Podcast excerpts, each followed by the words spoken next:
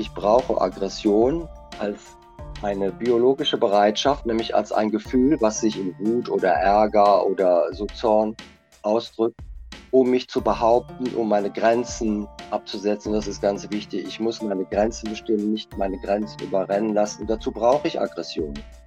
Wechsel von Spannung, Entspannung im Körper ist das, was wir den Selbstregulierungsprozess nennen. Das ist mir generell erstmal so, dass der Körper oder dass der Organismus diese Fähigkeit hat, sich selbst zu regulieren. Mir klingt immer noch dieser Satz nach, den du vorhin gesagt hast, das Lebendige ist in sich vernünftig.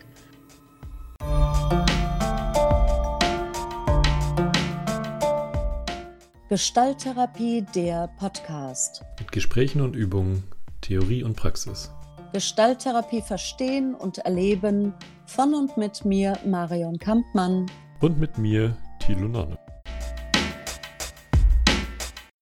Herzlich willkommen zu einer neuen Folge Gestalttherapie, der Podcast. Mein Name ist Marion Kampmann und heute habe ich zu Gast Jürgen Kenziora. Herzlich willkommen, Hallo. Jürgen. Hallo.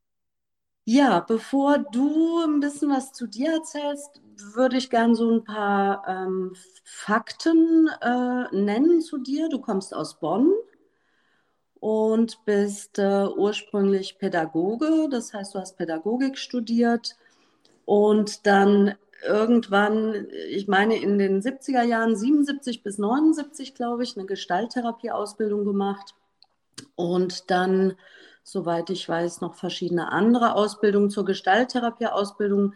Ist gut, wenn du gleich noch mal was dazu selber sagst. Äh, was ich aber auch auf deiner Webseite gefunden habe, dass du ein sehr kreativer Mann bist. Also du bist Musiker, äh, du malst, äh, du tanzt fünf Rhythmen und machst Kontaktimpro. Richtig. Ja, schön. Ja, und wir haben uns kennengelernt äh, auf verschiedenen DVG-Tagungen, wo du als Referent warst. Und so kam es auch zu dem Kontakt. Und worüber wir heute sprechen, ich nenne das Thema gleich schon mal, aber wie es dazu kam, dazu kannst du dann später noch was sagen, mhm. ist das Thema, ja, wenn ich so grob nenne, äh, Wilhelm Reich und Fritz Perls. Also welche Einflüsse hatte Wilhelm Reich auf äh, die Arbeit Perls und äh, welche, äh, welches Konzept, welche Theorie, welche Praxis wurde in die Gestalttherapie übernommen. Aber bevor wir da einsteigen, magst du noch was zu dir selber sagen und vielleicht am Ende auch, wie es dazu kam, dass du dich so intensiv mit Reich beschäftigt hast? Ja, ähm, die Geschichte für mich fing mit Reich an und nicht mit Pearls, erstmal so rum.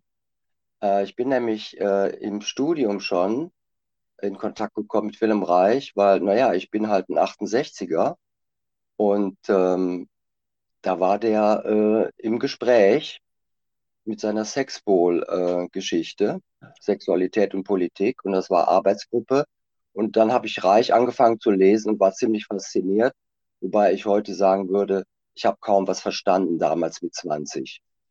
Es war ähm, ziemlich eigenartig, was er schrieb für mich. Ne? Ich habe dann auch ein paar Semester Psychologie studiert, aber das war was völlig anderes da. Da ging es um andere Sachen. Ähm, auf jeden Fall hat mich schon äh, lange Psychologie mal beschäftigt und ich habe dann so parallel Reich gelesen und nach dem Studium die äh, Gestalttherapieausbildung angefangen. Jetzt muss man sich das vorstellen. Das war eine andere Ausbildungslandschaft als heute. Es gab in Deutschland ein oder zwei Institute, die Gestalttherapie ausgebildet haben. Und das bekannteste war halt das FPI vom äh, Hilarion Petzold.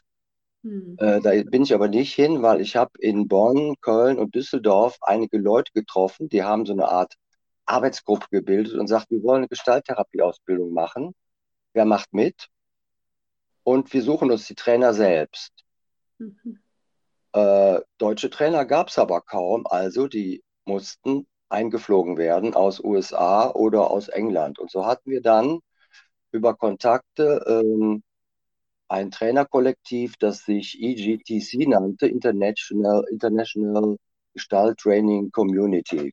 Da waren verschiedene Therapeuten drin, Sid Gershenson, ähm, Marianne Frei, Ursula Fossett und so. Das kennt, glaube ich, noch heute jemand. Mhm. Die Leute sind auch, glaube ich, schon gestorben. Ähm, und wir haben dann bei denen das selbst ausgemacht. Wir haben dann Wochenendseminare, Trainings und äh, Termine ausgemacht zusammen und dann äh, unser Training begonnen. Es war sehr viel Selbsterfahrung, also viel weniger Theorie als heute. Hm. Musste ich den nämlich dann nachholen. Ne? Äh, Mischa Blumberg äh, zum Beispiel äh, war auch dabei äh, und andere. Ich habe mich dann immer mehr äh, für Körpertherapie interessiert und dann äh, sehr viel mit Bioenergetik zu tun gehabt und äh, anderen Körpertherapien, Hakobi kennengelernt. Sagen wir mal so, ich war so neugierig, ähm, dass ich quasi alles mitgenommen habe, was in der Therapieszene gerade so Mode war, sag ich mal. Und so ist eine Menge Zeug zusammengekommen an Ausbildung. Nicht? Ich bin von daher äh, eher ein sehr stark körperorientierter Gestalttherapeut, sag ich mal. Du hast gerade äh, erwähnt, die, äh, ja, die wilden 70er. Wir haben gerade ähm, ein, eine Podcast-Folge mit Rolf Heinzmann veröffentlicht, ja. genau zu dem Thema. Das war nochmal eine völlig andere Gestaltlandschaft und Gestaltausbildung. Und genau, was du sagst, damals gab es wenige Schulen, ähm, beziehungsweise die eine von Herrn Petzold, ja. Ja, schön. Ja, wir können, wenn, wenn du magst, steigen wir einfach gleich ein in das Thema Pearls und äh, Reich. Ich überlege gerade, ähm, ist ja so, du hast eben noch so meine anderen äh, Interessen erwähnt. Ne? Vielleicht sage ich da noch was zu. Ähm, ich habe auch Musik studiert und ähm, Malerei war eher ein Hobby. Äh, und zum Tanzen bin ich eigentlich immer äh, schon bereit gewesen und Kontaktimprovisation und fünf Rhythmen ist das, was ich seit 14 Jahren mache. Also es ist schon ein wichtiger Teil meines Lebens. Ne? Und mir fällt dann immer so was Schönes ein von der Laura Pearls, die gesagt hat, die richtig guten Therapeuten waren alle Künstler. Da dachte ich, prima, danke, dann bin ich ja dabei. Sehr schön.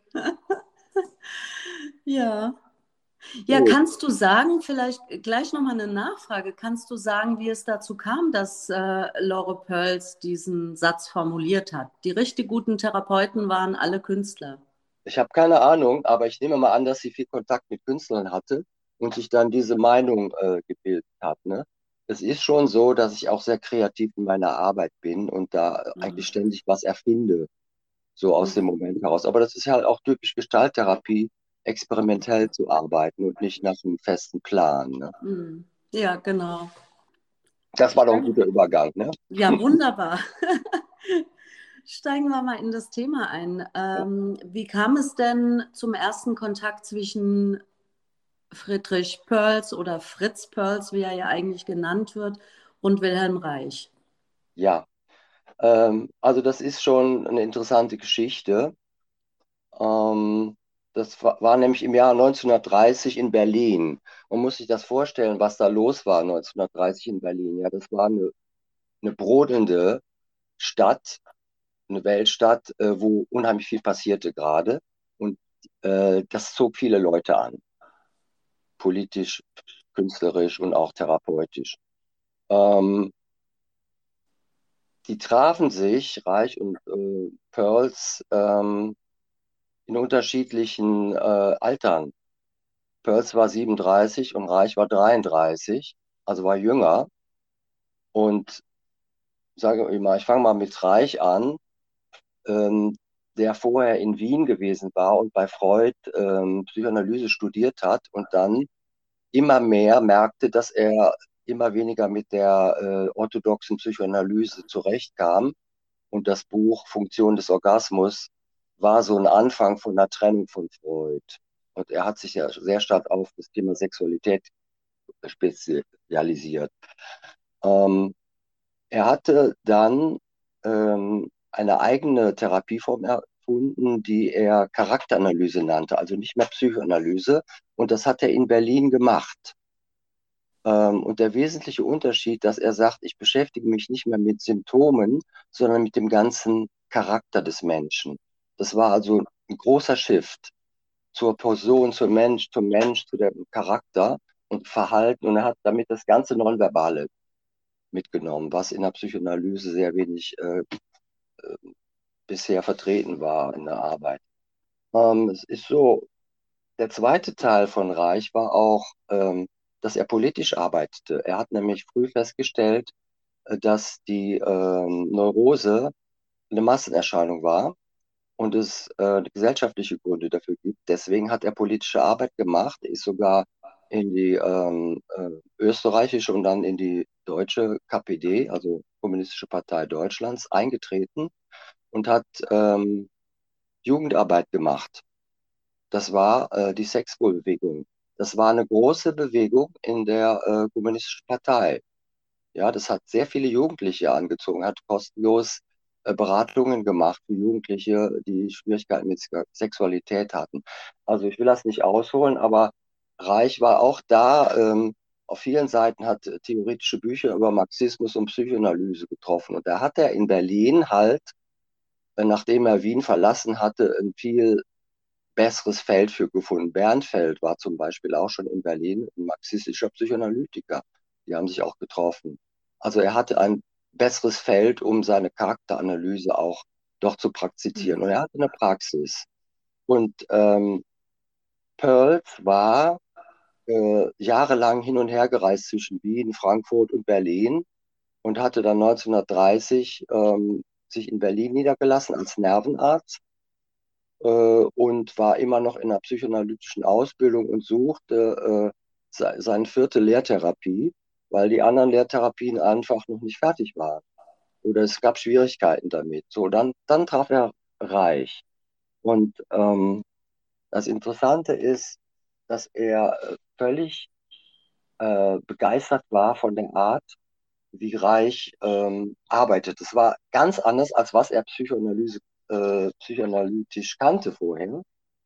Ähm, und ich würde es mal so äh, kurz zusammenfassen. Ähm, er, Reich arbeitete viel direkter, konfrontativer das nannte er aktive Technik. Das hat er von Ferenczi abgeguckt. Ähm, und vom Phänomen ausgehend. Er hat also nicht ähm, in der Vergangenheit geguckt, sondern er hat geguckt, was ist in der Gegenwart. Und er hat an dem Ausdruck, an der Erregung, an dem Energiezustand des Menschen gearbeitet und nicht mehr an einer Analyse von Gefühlen, also intellektuell eher. Und hat damit immer stärker das Atmen, die Muskelsituation, die Haltung, Mimik, Gestik den Bewegungsausdruck, das Nonverbale, das Wie, viel stärker in den Vordergrund geholt als ähm, die Psychoanalyse.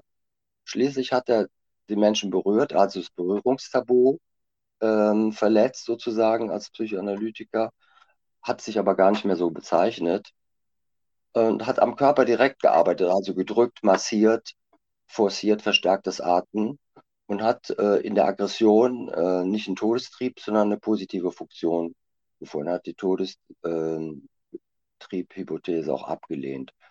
Das ist auch schon mal so ein klein bisschen den Unterschied äh, zur Analyse, ne, was ich gerade gesagt habe. Und das war das, was, was ähm, Pearls interessiert hat, was, was völlig was anderes, als was er kann. Ähm, kurze Zwischenfrage. Äh, du hast irgendwann gesagt, Reich nannte sich dann auch nicht mehr Analytiker. Ähm, das heißt, äh, er hatte, äh, das war eine, eine psychoanalytische Praxis. Pearls wollte eine Lehranalyse machen. Ähm, ja. Er war offiziell noch Mitglied in der psychoanalytischen Vereinigung, mhm. noch drei oder vier Jahre, bevor sie ihn rausgeschmissen haben weil das dann einfach nicht mehr ähm, passte. Das war nicht kompatibel okay. mehr. Mm, ja? okay. Aber er war offiziell noch in der psychoanalytischen Vereinigung. Mm, okay.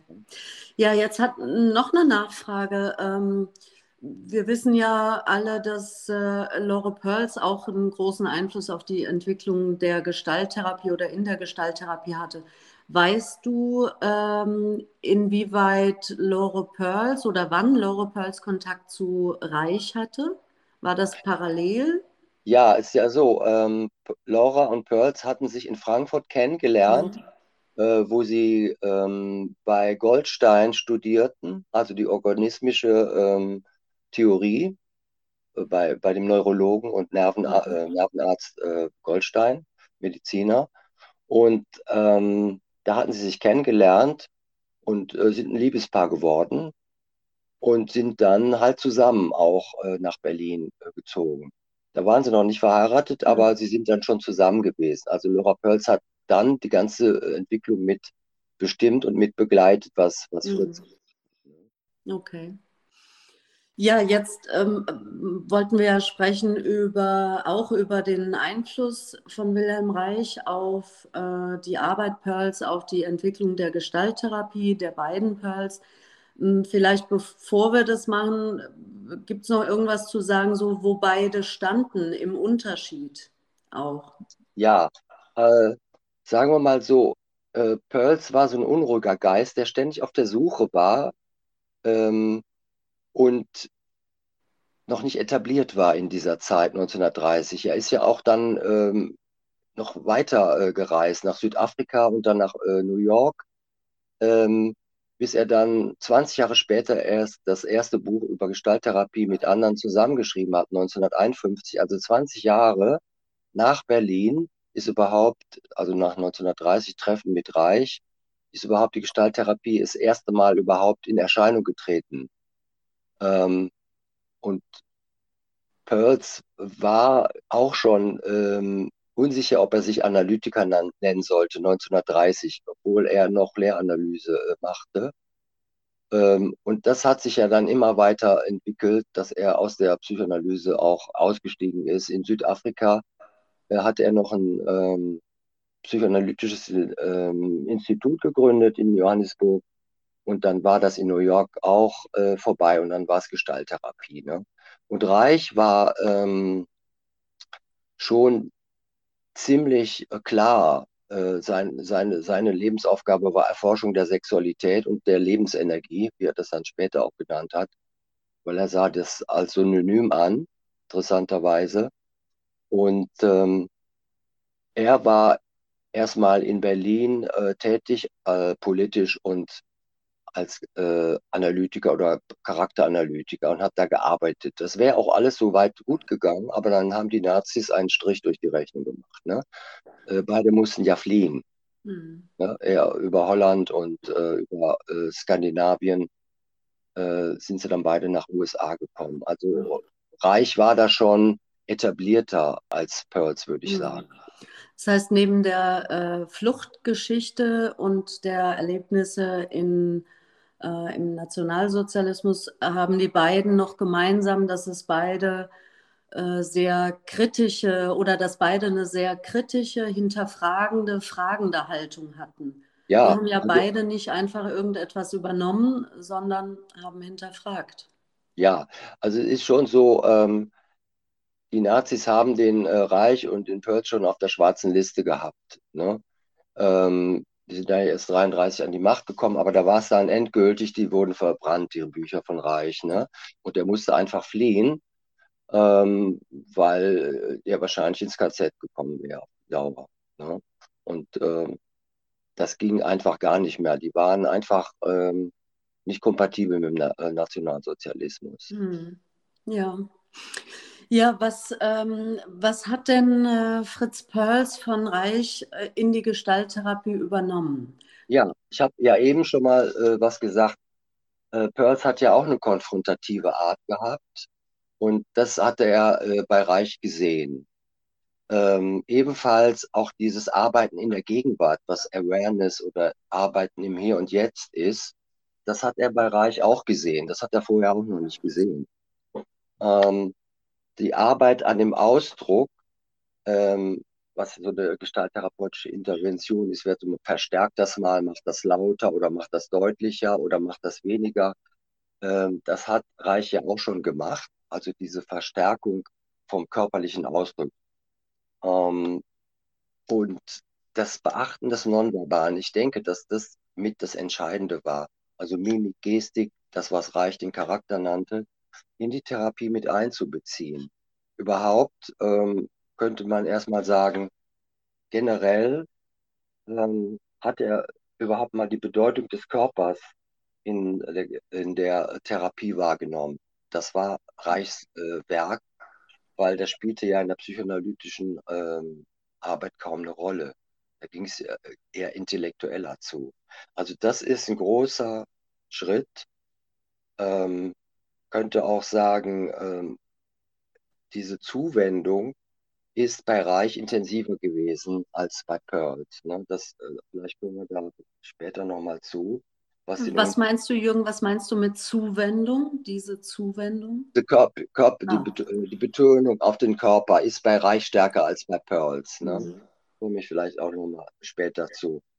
Ähm, er hat das Konzept der Selbstregulierung von Goldstein und von Pearls, äh, von Reich, äh, auch übernommen und verändert.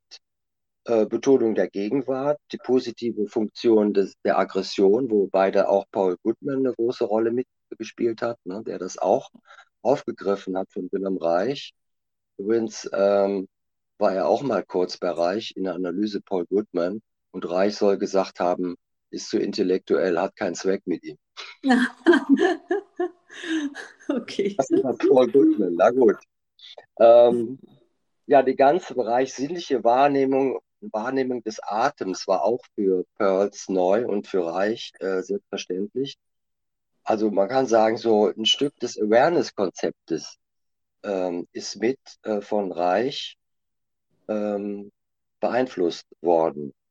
Das ist so eine ganze Menge. Jetzt muss man mhm. sagen, dass nicht nur Reich äh, einen Einfluss auf die Gestalttherapie, was den Körper betrifft, hatte, sondern halt auch Laura Pearls. Die hat ja auch Körperarbeit kennengelernt. Ne? Also wir müssen mal hier festhalten, dass Pearls, äh, dass Laura auch Eurythmie gemacht hat, Feldenkreis, Alexander-Technik und sich mit Elsa Gindlers Körperarbeit auseinandergesetzt hat.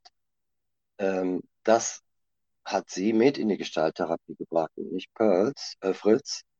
Und schließlich als letzter Einfluss müssen wir noch sehen, ähm, das Therapiezentrum Esalen in Kalifornien hat in den 60er Jahren und Ende der 50er Jahre eine große Rolle gespielt. Äh, das ganze Konzept von Charlotte Selvers Sensory Awareness ist in dieser Zeit noch dazugekommen. Also von daher könnte man sagen, Stahltherapie hat drei Quellen von Körperarbeit. Ne? Und Sensory Awareness hat sehr viel halt mit dem Awareness-Konzept zu tun, mhm. Wahrnehmung erweitern. Ne? Mhm. Das ist auch ein kleiner Unterschied. Ne? Pearls hat viel, viel mehr auf die sinnliche Wahrnehmung, also auf die Eigenwahrnehmung Wert gelegt und Pearls und Reich hat mehr nicht das Sinnliche, sondern hat mehr ähm, den Gesamtkörperausdruck und die, die, das, den Energieausdruck hm. fokussiert. Okay, Jürgen, jetzt möchte ich noch mal was nachfragen. Wir haben ja auch immer wieder Zuhörerinnen und Zuhörer dabei, die jetzt äh, mit Gestalttherapie äh, noch nicht so erfahren sind und auch nicht mit den Begriffen.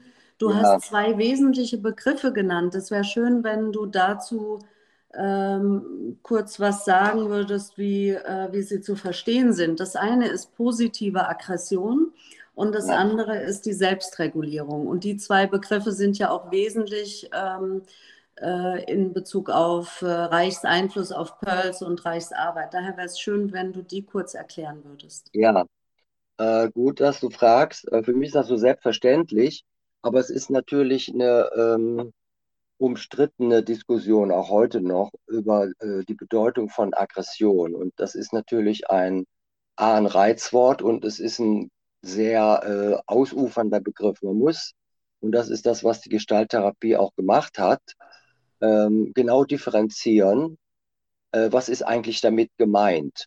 Ne?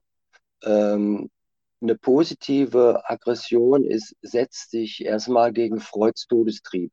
Hypothese sagt, der Todestrieb ist etwas Angeborenes und äh, der ist zuständig für die ganzen Kriege und die ganze Destruktion, die wir haben in der Welt. Das ist abgelehnt worden von Reich und von Pearls, dass es den gibt, sondern hat gesagt, das ist eigentlich eher eine neurotische Entwicklung, eine Reaktion auf eine Unterdrückung äh, von, äh, von Lebenskräften. Äh, und sie haben gesagt, es gibt äh, eine positive Aggression in dem Moment, und das sehen, sieht man bei Tieren, wenn sie sich wehren müssen um ihr eigenes Leben zu erhalten. Und das ähm, ist ein Teil des Konzeptes der positiven Aggression. Ich brauche Aggression als ähm, eine biologische Bereitschaft, nämlich als ein Gefühl, was sich in Wut oder Ärger oder so Zorn ausdrückt, um mich zu behaupten, um meine Grenzen abzusetzen. Das ist ganz wichtig. Ich muss meine Grenzen bestimmen, nicht meine Grenzen überrennen lassen. dazu brauche ich Aggression. Mhm. Reich hat, äh, ähm, Pearls hat ja auch ein Buch geschrieben, ähm, Ego, Hunger and Aggression, also Ego, Hunger äh, und Aggression, wo er gesagt hat, das Beißen ist ja schon aktiv, äh, ein aggressiver Akt. Ja, ich zerstöre ja etwas, wenn ich etwas esse und nehme das zu mir und verändere das. Das ist mit positiver Aggression. Mhm. Es geht im Leben nicht ohne Aggression, aber Aggression ist nicht Destruktion. Und das ist der wichtige Unterschied. Es ist Destruktion. Und die haben beide auch erklärt als eine Konsequenz von Unterdrückung von Lebensäußerungen. Und da ist die Erziehung äh, maßgeblich daran äh, beteiligt. Ähm, aber es gibt eben diese Aggression auch, die zur Lebenserhaltung und Behauptung nötig ist. Und das mhm. ist damit gemeint. Die unterscheiden, also zum Beispiel, wenn ich Rache habe, ist das eine Form von Aggression, aber das ist schon eine so komplex verarbeitete Form von Wut. Ja, eine ursprüngliche Wut ist äh, vielleicht, ich werde ähm, verletzt und ich schlage verbal zurück oder auch körperlich. Man greift mich an und aus Reflex schlage ich zurück. Das ist ähm, mhm. was Normales. So, wenn ich aber jetzt anfange, das zurückzuhalten, mein Ärger, ja, dann verspanne ich meine Muskeln, ich muss den Schlagimpuls zurückhalten. Das ist auch so erklärt worden äh, bei Pearls, in, äh, in dem äh, Hefferlein Pearls Goodman Buch, ähm, dass es zu Spannungen kommt und diese Wut bleibt immer noch im Körper und wird äh, chronifiziert. Ja? Und was dann entsteht, ist sowas wie Groll. Es ist also generalisiert. Der Ärger ist nicht in dem Moment ausgedrückt, wo er entstanden ist, sondern wird runtergeschluckt und dann bleibt er im Körper und zeigt sich dann in schlechten Stimmungen oder in Zynismus. Und das ist alles beschrieben worden, welche Form sich dann die Aggression in destruktiven äh, Art und Weise sucht, um äh, zum Ausdruck zu kommen. Oder in der Körperhaltung. Ja, also die Wut ist nicht weg, wenn sie unterdrückt ist, sondern sie wirkt weiter. Und das ist halt auch das, was Reich in der Therapie versucht hat, diese Wut auch auszudrücken. Das war natürlich mächtig, äh, damals sehr äh, fremd, wenn die einen Wutausbruch äh, in der Therapiezimmer äh, gemacht haben, war sehr ungewöhnlich. Ne? Mhm. Das heißt, positive Aggression könnte ich auch anders sagen, ist äh, letztendlich Energiemobilisierung, um in einen Zustand von Handlungsfähigkeit zu kommen. Ja, oder sich selbst zu behaupten, seine Grenzen zu wahren, ja. sich zu wehren. Das ist mhm. damit gemeint. Okay. Ja, und äh, Selbstregulierung, das war der zweite Begriff. Der... Ja, das ähm, ist echt eine komplizierte Geschichte. Ähm, äh, muss mal gucken, wo ich da anfange. Selbstregulierung ähm, ist aufgetaucht schon bei Goldstein, da hatte äh, Pearls es kennengelernt. Das ist die Fähigkeit eines Organismus, sich selbst zu regulieren und äh, aus einem Ungleichgewicht, zum Beispiel wenn ich Hunger habe, wieder in ein Gleichgewicht zu kommen, indem ich esse und meinen Hunger äh, befriedige. Selbstregulierung ist also ein Gleichgewichtszustand, den ich anstrebe und ein Wechsel von Spannung und ähm, Entspannung im Körper ist das, was wir den Selbstregulierungsprozess nennen. Das ist mir generell erstmal so, dass der Körper oder dass der Organismus, Deutschland hat gesagt, der Organismus diese Fähigkeit hat, sich selbst äh, zu regulieren. Jetzt muss ich nochmal äh, gucken, wo ich da anfange am besten. Also die Selbstregulierung ähm, ist erstmal ganz generell ähm, eine, eine These, ähm, dass auf der organisch-physiologischen Ebene der Körper in der Lage ist, ähm, zu regenerieren, sich zu erhalten und zu, zu wachsen. Das ist auf der zellulären Ebene ganz klar. Viele Prozesse, wie wir verdauen, unser Herzschlag, das Atmen, das läuft ja alles ab, ohne dass wir das merken oder dass wir das beeinflussen. Nicht, das läuft selbstregulierend ab. Das sind physiologische Prozesse. Jetzt hat Pearls das und Reich das weiter ausgearbeitet. Äh, gucken wir mal, Reich hat das dann so gemacht, dass er äh, entdeckt hat, dass es in der therapeutischen Arbeit eine Art äh, Prozess gibt, der sich selbst entwickelt, wo er etwas zu beiträgt, aber es ist so, als wenn der Organismus einen eigenen Weg sucht. Und er hat dann gesagt, ich bringe mal ein paar Zitate, um das zu äh, verdeutlichen. Die neue seelische Struktur schien Gesetzen zu folgen, die mit den gewohnten Forderungen und Anschauungen von Moral nichts gemeinsam hatte. Sie folgte Gesetzen, die mir neu waren, die ich nie vorher geahnt hatte. Die Handlungen ordnen sich nach einem selbststeuernden Prinzip. Das war eine Beobachtung von ihm. Und diese Selbststeuerung geschieht sowohl auf der Ebene der Physiologie, der Sexualität, aber auch im seelischen und lebendigen überhaupt. Das ist ja eine Grundsatz, äh, grundsätzlich wissenschaftliche Haltung. Äh, mir ist es aufgefallen, empirisch, und äh, das sind neue Gesetze, die ich so nicht kenne. Also er hat ja. sie nicht abgelehnt, das geht so ja. nicht, sondern gesagt, ah, ist ja interessant, da passiert etwas, was ich noch ja. nicht einordnen kann.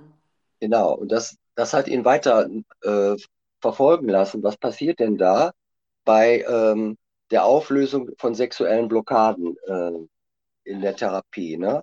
Und er hat dann gesagt, Selbststeuerung ist möglich, natürlich vorhanden und allgemein durchführbar. Das ist etwas Normales. Er sagt, ähm, der Sexualitätsprozess, so nennt er das auch in der Arbeit, mit anderen Worten, der expansive biologische Lustprozess ist der produktive Lebensprozess schlechthin. Das Lebendige ist in sich vernünftig. Das finde ich jetzt echt mal so ein Kernsatz. Ne? Das Lebendige ist in sich vernünftig. Ähm, er redet auch von natürlicher Liebesfähigkeit. Die Lebenskräfte regeln sich natürlicherweise selbst ohne Zwangspflicht und Zwangsmoral.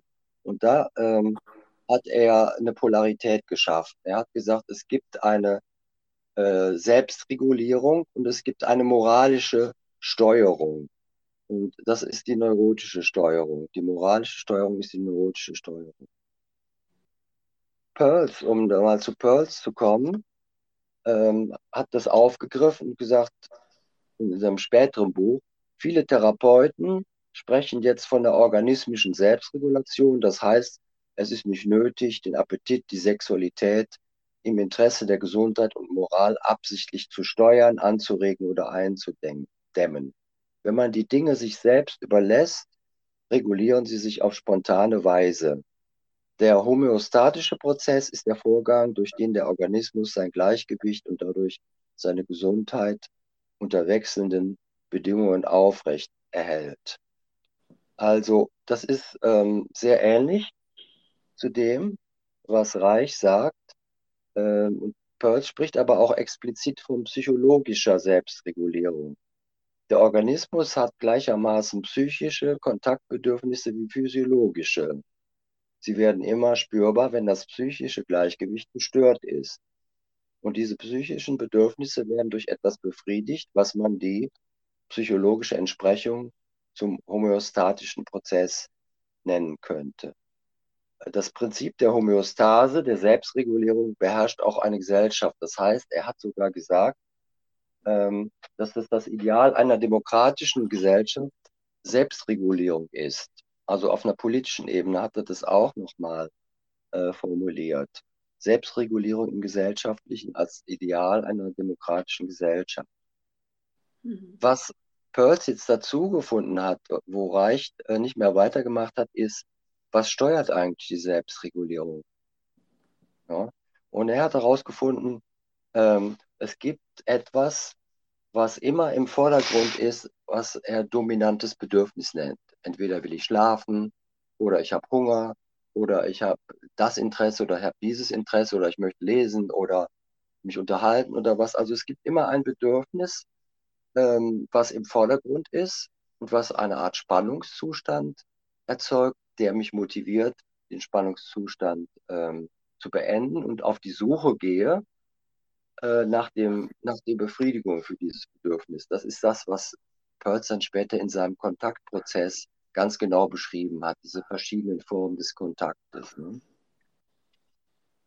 Also Pearls hat noch herausgefunden, dass das dominante, das jeweils dominante Bedürfnis das steuernde Bezie äh, Prinzip ist, was die Selbstregulierung in Gang bringt oder aufrechterhält. Ne? Das wird, der sagt, äh, Zitat, der gesunde Organismus scheint sozusagen mit einer Hierarchie der Werte zu arbeiten. Er widmet sich dem vorherrschenden lebenswichtigen Bedürfnis. Das Interessante ist, Reich und Peirce unterscheiden sich an dem Punkt, beide sprechen von organismisch, ähm, Selbstregulierung, homöostatisch oder gesunde Selbstregulierung. Und ähm, Peirce spricht auch von einer neurotischen Selbstregulierung. Und hier äh, schreibt äh, Freud nichts mehr. Er sagt, das ist eine äh, moralische Steuerung, aber keine Selbstregulierung. Und interessanterweise sagt nein, die neurotische Selbstregulierung ist auch eine Regulierung, aber sie ist halt neurotisch. Und Reich sagt, das ist keine Selbstregulierung mehr, das ist eine moralische Steuerung, Zwangs, zwanghaft. Ne? Das ist ja schon mal ein kleiner Unterschied. Ne? Ähm, würde auch sagen, äh, der Kontaktprozess, den hat äh, Pearls ja ganz anders beschrieben, das taucht bei Reich gar nicht auf, ähm, dass die Instanz, die, ähm, die reguliert, das Selbst ist. Das steckt ja in dem Wort Selbstregulierung. Reich hat nicht von Selbst gesprochen. Und Pearls spricht explizit von Selbst, Ich, Es, Persönlichkeit und äh, das Selbst als das, äh, die Instanz, die das Ganze reguliert. Ja, das wird als, als viertes Agenz des Wachstums bezeichnet. Also es ist schon bei beiden viel gemeinsam. Sie sehen die Selbstregulierung als Potenzial und als reale Fähigkeit, äh, wobei das organisch, psychisch und gesellschaftlich ist, bei Pearls gesellschaftlich. Ähm, es ist der Austausch zwischen mir und der Umwelt, dem Organismus und der Umwelt und der Versuch, in eine Homöostase, in ein Gleichgewicht zu kommen. Ähm, Pearls sagt noch dazu, das ist äh, das, das Prinzip der Dominanz des äh, wichtigen Bedürfnisses, was das ähm, Agens dieser Selbstregulierung ist und dass das selbst steuert. Das ist das, was noch dazu kommt. Ich meine, das ist ein kompliziertes Kapitel. Ähm, für jemanden, der das gar nicht kennt, muss man da sich wirklich erstmal ein bisschen reinarbeiten in dieses Denken. Ne? Ja, genau. An der Stelle auch gleich nochmal eine Nachfrage. Ähm, der Begriff organismische Selbstregulation ist ein Begriff, der in der Gestalttherapie ähm, häufig verwendet wird und auch nochmal für unsere Zuhörerinnen und Zuhörer, die jetzt nicht so viel Hintergrundwissen Gestalttherapie haben. Könntest du den Begriff aus Sicht der Gestalttherapie kurz erklären? Ähm, dieser Begriff ist von äh, Goldstein, wo Pearls in Frankfurt war in den äh, 20er Jahren. Er war ja Assistent bei Goldstein und äh, Goldstein machte neurologische Untersuchungen äh, im Gehirn und ist zu dieser ähm, organismischen Selbstregulierung durch diese Beobachtungen gekommen und gesagt, der Organismus hat die Fähigkeit, äh, sich selbst zu regulieren auf der physiologischen Ebene. Das ist das, was wir, ähm, was ich eben beschrieben habe. Unsere ganzen vegetativen Funktionen, Atmen, Herzschlag, Verdauen, ja, äh, das läuft ohne unseren Willen ab. Das, das macht unser Nervensystem mit uns. Und das ist das, ähm, was die Grundlage für die Selbstregulierung ist. Da müssen wir gar nichts für tun. Und das ist das, was, ähm, was Reich auch gesagt hat und was Pearls von den beiden übernommen hat. Und er hat es dann halt weiter noch auf das Psychische und auf das Gesellschaftliche übertragen, ähm, was, was, was Goldstein nicht hatte. Aber da kommt dieser Begriff her. Und ähm, könntest du ähm, mal ganz konkret an, ein an, einem Beispiel darstellen, in einem Menschen vielleicht, wie sich organismische Selbstregulation auswirken kann oder wo ja. sie unterbrochen wird. An so einem ganz einfachen Beispiel. Also das Beispiel, ich nehme mal das Beispiel, was Pearls selber in dem ähm, Grundlagenbuch äh, 1951 benutzt hat, um das zu erklären. Das ist nämlich sehr drastisch. Ähm, er spricht von einem Corporal Jones, also irgendeinem Militärmenschen, der sich in der Wüste verlaufen hat. Ja, es ist ziemlich heiß und der gute Mann kriegt natürlich Durst. Und das wird immer schlimmer. Und das, was er hat, ist nur noch ein Gedanke. Ich brauche Wasser. Ich habe Durst. Ich möchte was trinken. Und dann passieren Halluzinationen, Fantasien. Alles dreht sich nur noch um Trinken. Es ist Selbstregulierung auf höchstem Niveau, weil jetzt geht es ums Leben oder Sterben. Und mein Bedürfnis dominant ist nur noch Trinken. Alles andere interessiert, interessiert mich gar nicht. Das kann man sich gut vorstellen, ne? dass man jetzt nicht gerade Interesse hätte, Nachrichten zu hören oder so. Ja. Wüste, ne? Das stimmt. Oder vielleicht äh, mal gucken, was ist gerade auf dem Mond los oder so. Ähm, so, jetzt findet er mit letzter Kraft äh, seine, äh, seine Station wieder. Und das Erste, was ähm, sein ähm, Gegenüber macht, als er dann äh, durch das äh, Tor wieder reinkommt und äh, guckt, wo gibt's Wasser, wird er gefragt, ähm, was ist denn jetzt passiert? Gib mir mal Nachrichten. Ja, er wird also jetzt auf, auf einer ganz anderen Ebene angesprochen. Er hat Durst und er soll jetzt mal erstmal Informationen geben. Was hast du erlebt? Was hast du erforscht? Oder was ist dir aufgefallen als Militär? Ne? Interessiert den gar nicht. Ja, der stürzt einfach zum Wasser und trinkt. Und dann ist das Bedürfnis erledigt. Und dann erst kommt das Zweite, nämlich jetzt kann ich auch erzählen, was ich da erlebt habe oder was ich gesehen oder beobachtet habe. Und dann ist das zweite Bedürfnis, ja. Was wäre, wenn er nicht dieses äh, drängende, diesem drängenden Bedürfnis nach äh, Durst gefolgt wäre, sondern an der Stelle, wo er gefragt worden ist, äh, was hast du, ähm, welchen Bericht hast du zu erstatten, wenn er dem gefolgt ist? Also ich weiß, was Corporal Jones gedacht hat, aber ich könnte mir vorstellen, äh, dass er irgendwas dahergeredet hätte, äh, um ganz schnell ans Wasser zu kommen. Zum Beispiel, wenn ich mir die Situation vorstelle, da habe ich jetzt gar kein Interesse oder krächzt nur noch, kann nur noch krächzen, also ist gar nicht in der Lage, was zu sagen. Ähm, das ist jetzt so, so ein sehr existenzielles Beispiel, äh, um die Dominanz zu zeigen. Ne? Jetzt ist das ja nicht immer so drastisch. Ähm, also ich könnte Ausreden erfinden äh, oder ich könnte das Bedürfnis unterdrücken, käme aber irgendwann wieder. Wenn ich, was weiß hm. ich, Hunger habe und ich bin jetzt gerade auf einer DVG-Tagung, mir, mir knurrt der Magen, aber ich muss diesen Vortrag noch zu Ende hören, weil mich der interessiert. Und eigentlich knurrt mein Magen, das ist schon ein bisschen peinlich, die Nachbarn hören das auch. Äh, ist jetzt mal im, immer drängender, mein hungerndes Bedürfnis. Und jetzt habe ich die Wahl, das aufzuschieben oder dem direkt nachzugeben. Ne? Und eine gewisse Aufschiebung ist durchaus möglich, das ist noch nicht neurotisch. Aber wenn ich jetzt, ja, Hunger ist ein schlechtes Beispiel, aber wenn ich äh, ein Bedürfnis länger aufschiebe, dann macht es sich immer breiter und wenn es sich nicht ausdrücken kann, dann sucht es sich einen indirekten Weg, es mhm. auszudrücken. Ja? Und das ist halt ähm, dieses Beispiel, dass man den Krieg auch so äh, interpretieren kann oder sehr viel Aggression in den Massenmedien als eine Ausdrucksform dafür, dass äh, Aggression so unterdrückt mhm. wird. Mhm. Ja.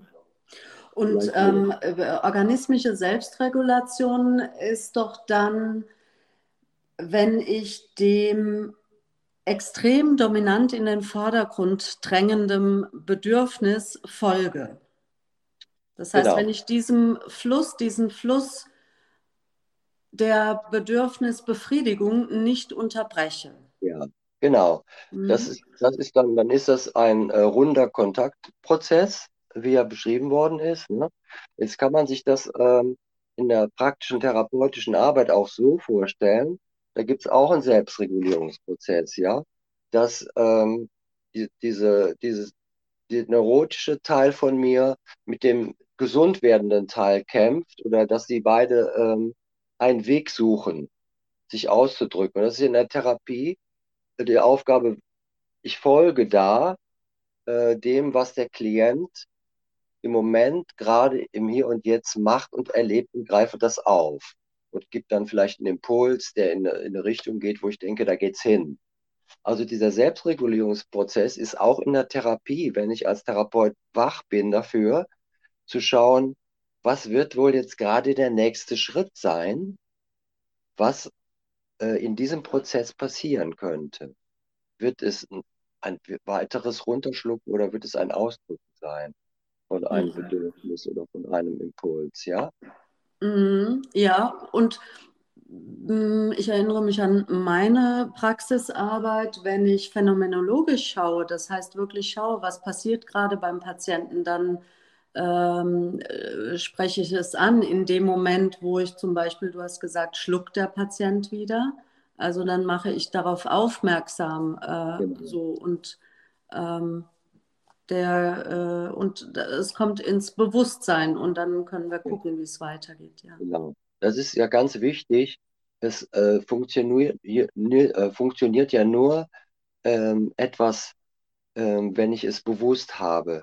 Und viele Sachen kriegt der Klient vielleicht gerade gar nicht mit. Und da ist ja mein Job als Therapeut, ihn darauf Aufmerksamkeit zu machen, da, äh, aufmerksam zu machen, dass er gerade schluckt oder dass er den, äh, den Atem anhält oder dass er vielleicht eine äh, ne, ne Geste macht, die äh, genau das ausdruckt, äh, was er dann ein paar Sekunden später sagt. Ne? Also das ist eine interessante Beobachtung, die ich auch gemacht habe. Äh, wenn ich eine Frage stelle, dann, dann kriege ich oft eine nonverbale Antwort als erstes, also meinetwegen nur so ganz kleine, kurz so, ne? Und dann kommt drei Sekunden später Nein. Sage ich Danke, das wusste ich schon. Mhm. Weil der Körper hat schon geantwortet. Mhm. Und dann, ja, wenn das jetzt ein Ja gewesen wäre, dann hätte ich mir gedacht, mhm. oh, das ist aber interessant, was da passiert. Ja, aber da, ist es so. Ja, ja, und daran ist zu merken, was für eine große Bedeutung äh, Körperwahrnehmung und das Einbeziehen ja. des Körpers in die gestalttherapeutische Praxis hat. Ohne das geht ja. es nicht. Ja, genau. Ja, Jürgen, äh, kannst du bitte noch die Unterschiede in der Körperarbeit von Reich und Pearls darstellen? Ja, ähm, ich versuche mal äh, vom Allgemeinen zum Speziellen. Also ganz allgemein gesagt, ähm, hat ähm, Pearls äh, viel weniger ähm, mit äh, direkten äh, Interventionen wie Reich gearbeitet, also direkter Eingriff auf den Körper äh, durch, durch Drücken, Massieren, Forcieren von Atmen, also richtig eine körperpsychotherapeutische Arbeit, so wie man sie äh, heute macht in verschiedenen äh, Körpertherapien. Ähm, Pearls hat mehr Gewicht auf die eigene Wahrnehmung gelegt, also das, das, das, war, das Wahrnehmung des eigenen, was ist mit mir sinnlich und da auch der, der Körper dabei ist. Und er hat ähm, weniger mit Berührungen äh, gearbeitet, sondern er hat mehr symbolisch auch gearbeitet äh, mit äh, verbalen Interaktionen. Das heißt, die Gestalttherapie ist in der Hinsicht äh, bewusstseinsnäher oder arbeitet äh, weniger mit dem präverbalen Gedächtnis oder mit dem impliziten Gedächtnis, also mit ganz frühen, äh, noch präverbalen Prägungen. Das, das erlebe ich so. Das ist zwar auch möglich, aber da ist eine Stuhlarbeit äh, nicht immer das Richtige. Ne? Und Reich hat halt auch die Leute liegen lassen und hat dann auf der Liege gearbeitet. Und äh, bei Pearl sich das in den Videos immer, die sitzen auf Stühlen, ne? während er lustig seine Zigaretten qualmt dabei. Ne? ähm, es ist auch so, was ich erlebt habe, dass äh, der Ausdruck, das Energetische, das Kathartische, das Expressive ähm, bei Reich stärker ist als bei Pearls, ähm, der dann eben auch äh, mit, dem, äh, äh, mit dem Konzept des Widerstandes äh, einen Unterschied machte. Das sieht also so aus. Er hat gesagt, mal so ganz salopp, der Reich klopft auf dem Widerstand herum, um ihn zu brechen. Also er klopft auf dem Muskelpanzer rum, um ihn in den Schutz zu nehmen. Und er sagt, wir machen das in der Gestalttherapie nicht. Wir wollen nicht den Muskelpanzer als äh, Widerstand äh, brechen, sondern wir wollen ihn ähm, schätzen als einen Schutz. Das ist äh, ein großer Unterschied. Der Widerstand erstmal als ein Schutz für das Selbst, was sich ähm, sinnvollerweise entwickelt hat im Laufe der Biografie eines Menschen, den man nicht einfach nimmt, weil durchaus die Gefahr von psychotischen Veränderungen dadurch passiert. Mhm. Also äh, mhm. wenn jemand zu schnell ähm, seines Schutzes beraubt ist, ist eine Psychose schon mal äh, möglich. Und das Mhm. hat, man auch in den 70er, 80er Jahren experimentell in den Gruppentherapien so erfahren. Da war dann Reich äh, doch mehr Psychoanalytiker als Pearls. Uns auf um jeden Fall. den Ne? Widerstand brechen. So. Mhm. Also dieses Konzept äh, hat man auch heute in der Körperpsychotherapie nicht mehr so. Ne? Ähm, er sagt, ich schätze den äh, Widerstand oder die Abwehr als ähm, eine unterstützende, als einen Verbündeten für die Arbeit. Und wir wollen den erforschen. Wir wollen gucken, was ist das denn für ein Widerstand? Wofür ist der da? Wofür ist der gut? Und wenn wir ihn schätzen, dann äh, ist es eher so, dass der bereit ist zu schmelzen und weniger ähm, so. Und ich erlebe das auch immer wieder in der Arbeit, ähm, dass ein Widerstand, wenn er geschätzt wird, dass er dann auch äh, loslassen kann, eher verschwinden kann oder weniger kann. Also geschätzt äh, wird und ähm, ich finde es noch wichtig zu erwähnen, dass ich auch verstehen muss, äh, wie es dazu kommt, ähm, Ja. dass äh, dieser Schutzmechanismus sich in mir installiert hat. Es hatte ja einen guten Grund. Ne? So, so Mhm. es ka kam mir so vor, als wenn Reich das wie ein Fremdkörper äh, erlebt, der muss weg. Und äh, bei Freud sagt, nee, nee, Reich, äh, sagt, es ist wirklich ein Teil der Persönlichkeit. Wir können die nicht einfach rausschrauben und was Neues reinschrauben. Ne? Es ist ein Teil der Persönlichkeit und es ist ein Wachstumsprozess, der langsam geschieht. Eine Persönlichkeit zu verändern ist was anderes als ein Symptom äh, zu verändern oder zu therapieren. Ne? Mhm. Also da, das Konzept vom Widerstand ist ein ganz wichtiger Unterschied zwischen, äh, zwischen Reich und Pearls und der Gestalttherapie und der frühen äh, Körperpsychotherapie. Ähm,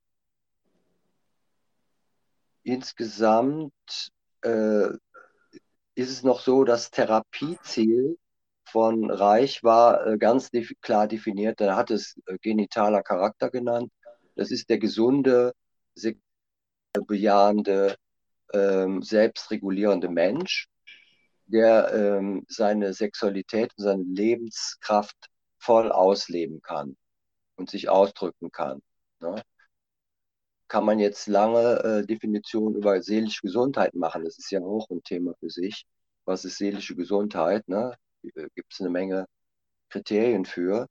Ähm, und Pearls hat es abgelehnt, ein, äh, ein Ziel ähm, zu verfolgen, sondern sagt, das kann ich ja gar nicht, weil die Natur des Menschen ist formbar. Ich muss also in dem Prozess äh, der Selbstregulierung dem Prozess vertrauen, dass am Ende etwas dabei herauskommt, was gut ist.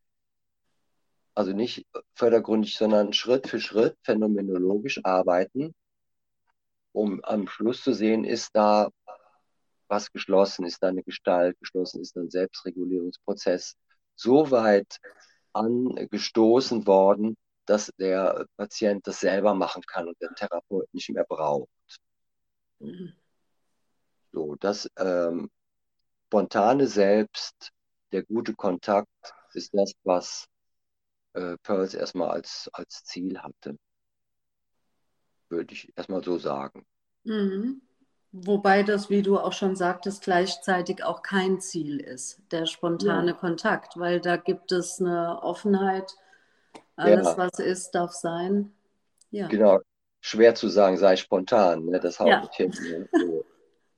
ähm, also ist wichtig, die Gemeinsamkeit ist wirklich, und das ist, denke ich, ähm, auch das ähm, Bahnbrechende, ist den Einbezug des Körpers in die Psychotherapie, ja, von Reich und von Pearls und den Fokus auf das Wie und nicht immer immer auf das Was. Nicht auf das, was erzählt wird, sondern auch auf das, wie es erzählt wird, zu legen. Das, denke ich, ist ein ganz wichtiger Punkt. Mhm. Ja, wunderbar. Vielen Dank, Jürgen, für die äh, vielen Infos und ähm, Erläuterungen zum Einfluss Reichs auf Fritz Perls. Ähm, ich, in mir, ich muss Ihnen noch mal sagen, in mir klingt immer noch dieser Satz nach, den du vorhin gesagt hast, das Lebendige ist in sich vernünftig. Äh, das könnte ja auch paradox sein, denn es gibt äh, sicherlich Menschen, die sagen, lebendig muss doch erstmal nicht vernünftig sein. Lebendig ist, hat ja auch was mit Spontanität zu tun. Ich finde diesen Satz von Reich aber wunderbar. Das Lebendige ist in sich vernünftig. Ja, Jürgen, zum Abschluss ähm, habe ich noch zwei Fragen, äh, die ein bisschen über den äh, Tellerrand der eigenen äh, gestalttherapeutischen Praxis gehen, die eine zumindest und die andere auch.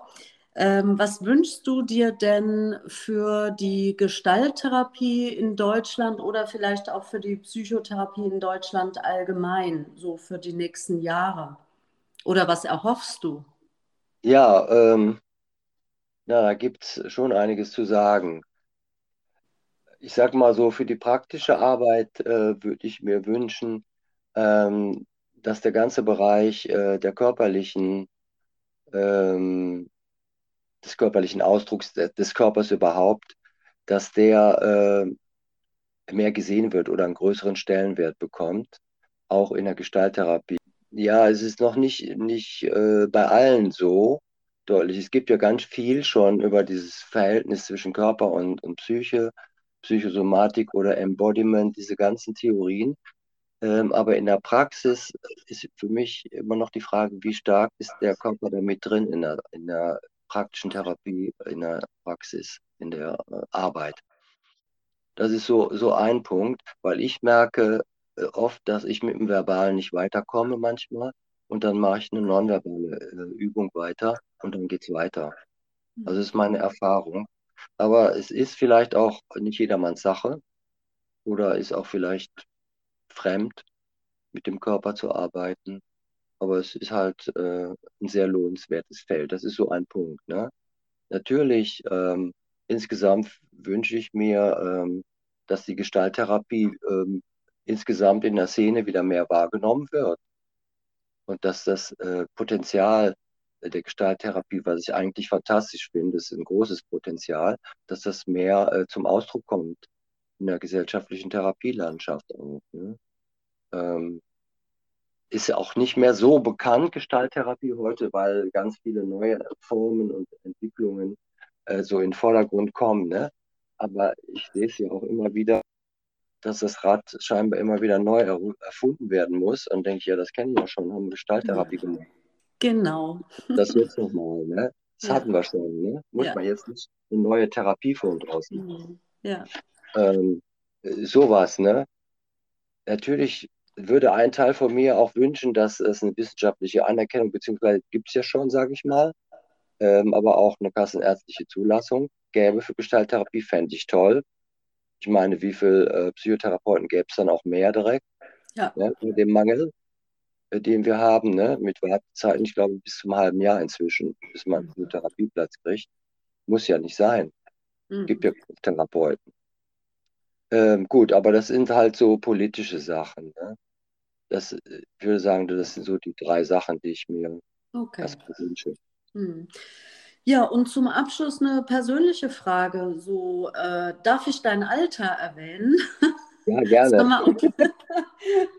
ja, du hast, äh, also in dem Moment, wo wir das Interview aufnehmen, das wird ja ein bisschen später gesendet, stehst du fünf Tage vor deinem 72. Geburtstag.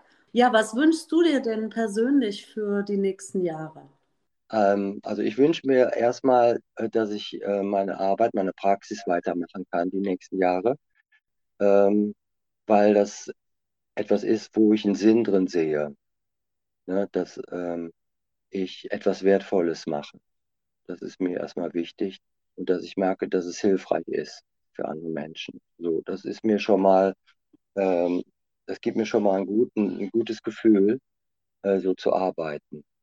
Ähm, was ich mir wirklich wünsche, und da bin ich auch schon eine ganze Zeit dran, ich würde total gerne als Gestalttrainer arbeiten und habe jetzt bei verschiedenen Instituten gefragt, aber die brauchen keine. und ich, da wäre mein Herz dabei. Ich würde so gerne Gestalt ausbilden. Hm. Ähm, ich hatte äh, schon mal ein Gestalttraining gemacht über acht Wochenenden. Da hatte ich echt Leute, das habe ich privat organisiert und habe dann Gestalttraining gemacht. Jedes Wochenende war dann ein bestimmter Schwerpunkt aus der Gestalttherapie und es ergab schon einen sinnvollen Prozess mit der Gruppe.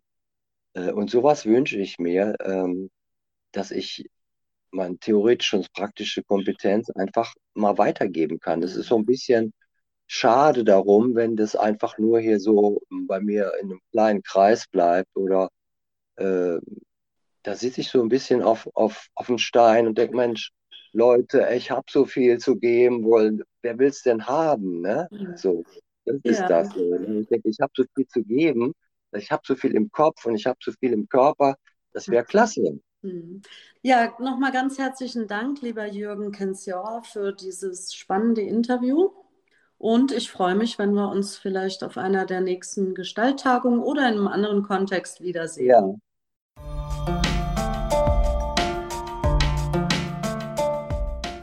Das war Gestalttherapie, der Podcast. Wenn dir die Folge gefallen hat, hinterlass uns eine Bewertung und abonniere unseren Podcast. Bei Fragen und Kommentaren schreib uns gerne an podcast.eichgrund.de. In der Podcast-Beschreibung findest du außerdem Links zu weiteren Informationen. Vielen Dank, dass du uns zugehört hast. Wir freuen uns, wenn du dich genauso für die Gestalttherapie begeisterst wie wir. Bis zum nächsten Mal.